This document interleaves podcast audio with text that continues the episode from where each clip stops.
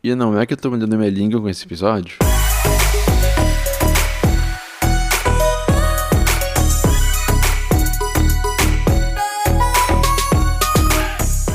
Bom, e aí, gente? Eu sou o João e esse é o Céu da Pop, um podcast pra gente entender um pouco melhor a cultura pop, como ela nos influencia e o que, que tudo isso quer dizer, né? Então, gente. Então, gente. Quem ouve o podcast faz um tempo deve lembrar do ano passado, quando estreou Titãs no DC Universe, eu fiz questão de rasgar totalmente aquela série e falar sobre quão ruim eu achei. E eu ainda acho, comparado ao material de origem, na real. Mas, com o passar do tempo, eu percebi que o que me levou a nutrir aquele desgosto tão grande pela série foram as expectativas que eu tinha em relação a ela, né? Desde antes da divulgação, eu já tinha uma imagem bem clara do que eu queria que a série fosse, e quando ela estreou e foi completamente diferente, eu não consegui assistir de jeito nenhum. Só que depois de passar um tempo distante e esquecer de tudo isso, eu consegui ver bem de boa. Então, é tipo, eu joguei fora as expectativas que eu tinha, então eu consegui finalmente aproveitar aquilo ali que eles estavam me oferecendo. Young Justice, por exemplo, que é outra série que saiu junto de Titãs, eu consegui ver de boa desde o começo porque eu não esperava nada dela, sabe? E é por esse mesmo motivo que eu tô adorando muito Doom Patrol, que é outra série do DC Universe, que é a mais recente deles, antes de Swamp Thing, que sai agora no fim de maio. Eu não faço ideia de quem esses personagens sejam, eu tô conhecendo eles todos através da série, então eu não espero absolutamente nada, e eu tô sendo muito surpreendido. Não tem uma forma simples de descrever Doom Patrol, porque é uma série bem complexa e também bem completa, mas mesmo assim eu vou tentar aqui. Esse é um programa esquisito sobre um grupo de pessoas de... Meu Deus. sobre um grupo de pessoas desajustadas, não desajustadas. Eles são marginais no sentido mais simples da palavra, que são pessoas que vivem nas margens da sociedade.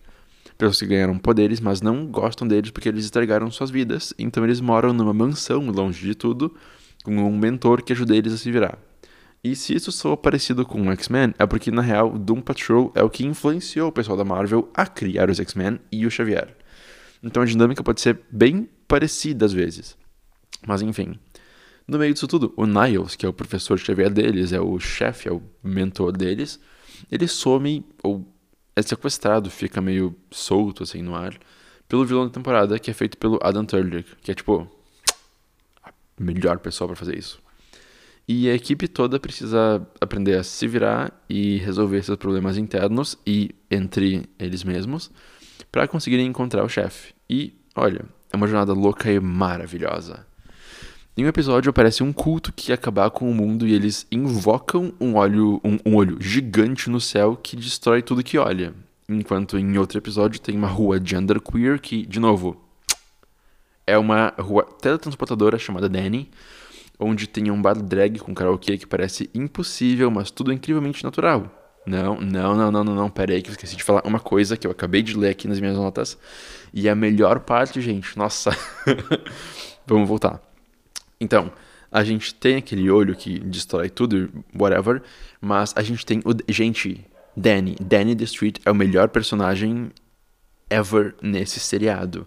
Então, Danny the Street é uma rua genderqueer teletransportadora onde tem um bar drag com karaokê e os personagens cantam Kelly Clarkson e ouvem Carly Rae Jepsen. É tipo paraíso.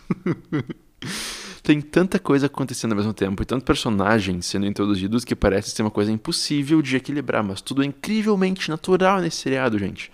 Eu lembro que um dos meus maiores problemas com Titãs foi que parece que a série é uma passarela por onde os roteiristas mostram todos os personagens que eles podem usar agora que a série é feita real oficial dentro da DC mas eles raramente são desenvolvidos bem o suficiente e quando eles aparecem, os protagonistas, né, Estelar e tudo mais, ficam apagados totalmente na história como se o programa nem fosse sobre eles. Mas eu fico feliz em dizer que aqui não acontece isso. Mesmo quando personagens difíceis de abraçar o conceito de primeira, como o Beard Hunter, que é um cara que literalmente pega os pelos da barba do Niles, do ralo da pia e engole para poder localizar ele. Mesmo quando esses personagens aparecem, os protagonistas estão sempre em primeiro plano. E, cara, que protagonistas, sabe? Tipo, antes disso, real, eu quero abordar uma coisa que eu acho muito interessante nesse tipo de conteúdo, que são esses heróis anti-heróis. Mas, como assim? Tá virando praticamente um clichê. Assim como aqueles romances em que o protagonista não quer namorar, mas acaba namorando. Esse é basicamente um, um anti-clichê que virou clichê, sabe? Basicamente, isso é quando os personagens não querem usar os, os, poderes porque eles não curtem, mas algo terrível acontece. Eles precisam aprender a se unir e usar os poderes pelo bem maior, sabe? É basicamente o enredo do filme flopado do Deus Fantástico, só que bom. Burn! e diferente do filme do quarteto, isso funciona aqui porque os personagens precisam resolver os conflitos internos e a partir disso nos mostrar quem eles realmente são, que são muitas vezes muitas vezes eles estão nos dando o backstory deles e fazendo com que a gente se importe ou simpatize muito mais com eles para poder seguir em frente. E o que e meu Deus do céu, gente. e o que espelha o que nós precisamos fazer em nossas vidas para a gente poder seguir em frente, que é resolver qualquer coisa que tenha rolado no passado para a gente poder ir para frente bem belo, ouvindo liso e conquistando o mundo assim. Mas voltando aos protagonistas, como eu ia falar, gente, eu tô tipo, gagged. Que protagonistas cativantes, sabe? Todos eles brilham da mesma. Bom. É, tá, todos eles brilham da mesma forma. É, é justo dizer isso. Tirando o Negative Man, que literalmente brilha, porque um espírito sai dele toda hora, eu já elaboro sobre isso. Mas todos eles são excelentes e não tem como escolher um único favorito, sabe? Embora, claro, tenha o protagonista e tudo mais, mas enfim, vamos ignorar isso. Todos os personagens ganham um backstory bem desenvolvido que mostra o porquê deles serem quem eles são, do jeito que eles são, e são histórias uma mais triste que a outra, mas que tipo, te acertam, te dão um soco no coração, e tu fica, meu Deus, nossa, não. Mas sim, porque é muito bom. isso, isso, parece 50 tons de cinza. não, mas tá, enfim. Então, os personagens, né? A gente tem o Cliff, que ele perde parte da família num acidente ele vira um robô ele não pode mais ter contato com a filha dele, que ele ama tanto. A gente tem a Rita, que é uma atriz da década de 50, cotada para ser a próxima grande estrela, mas ela sofre um acidente no set de um filme, que ela fica com poderes de elasticidade que ela não consegue controlar. Então ela vai na sala do diretor conversar com ele e ela acaba esmagando ele sem querer. É, pois é. Tu tem que. Tem que só aceitar, sabe? É melhor não pensar muito, é só tipo, ok, a série é isso, então vamos. Porque se tu for pensar, não dá. Mas enfim, depois da Rita, então, a gente também tem. que mais que a gente tem? A gente tem a Jane, que é. Tá, ok. Vamos, vamos ter um papo real agora. A atriz que faz a Jane é uma atriz de Jane the Virgin, aquele seriado da CW da, da Jane, que é virgem e ela é inseminada, dificilmente fica grávida. E quando eu vi o anúncio, eu pensei, não tem como essa guria ser uma atriz boa o suficiente para essa série. Mas ela me surpreendeu muito, tipo, meu Deus do céu. Tá, então, deixa eu explicar quem a Jane é, que daí vocês vão entender um pouco melhor o que, que eu tô querendo dizer.